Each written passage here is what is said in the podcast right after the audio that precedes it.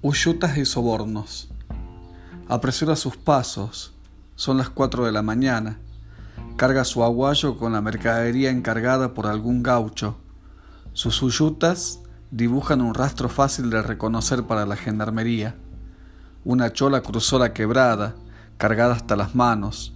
No debe llevar solo papel higiénico.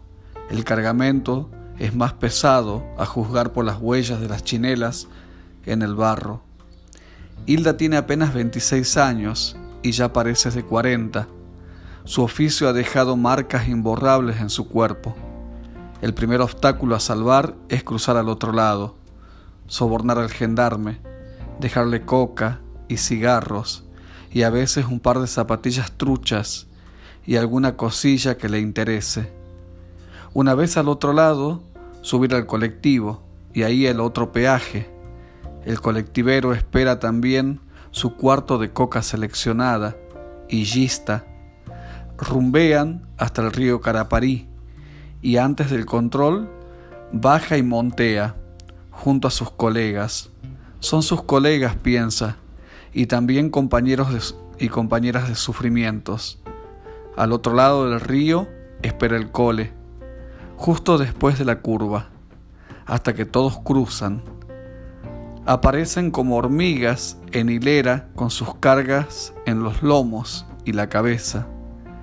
Desde la cima del cerro se los ve como una serpiente multicolor que se arrastra entre la hierba.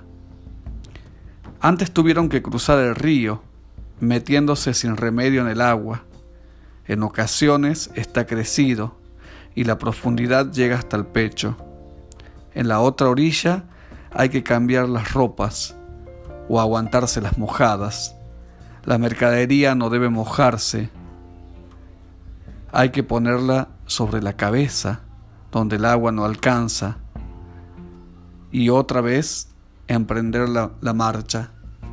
Llegando a Guaray hay que repetir la historia. Bajar, montear, esquivar las alimañas del espeso monte. Esta vez no hay río pero sí gendarmes que quitan la coca, los cigarros y las otras cosas. Si no les das, se convierten en la crecida verde, empujones, rebencazos, sin discriminación alguna. Y si es que se logra sortear este último tramo, Hilda podrá entregar la mercadería que nunca es suya y siempre es ajena.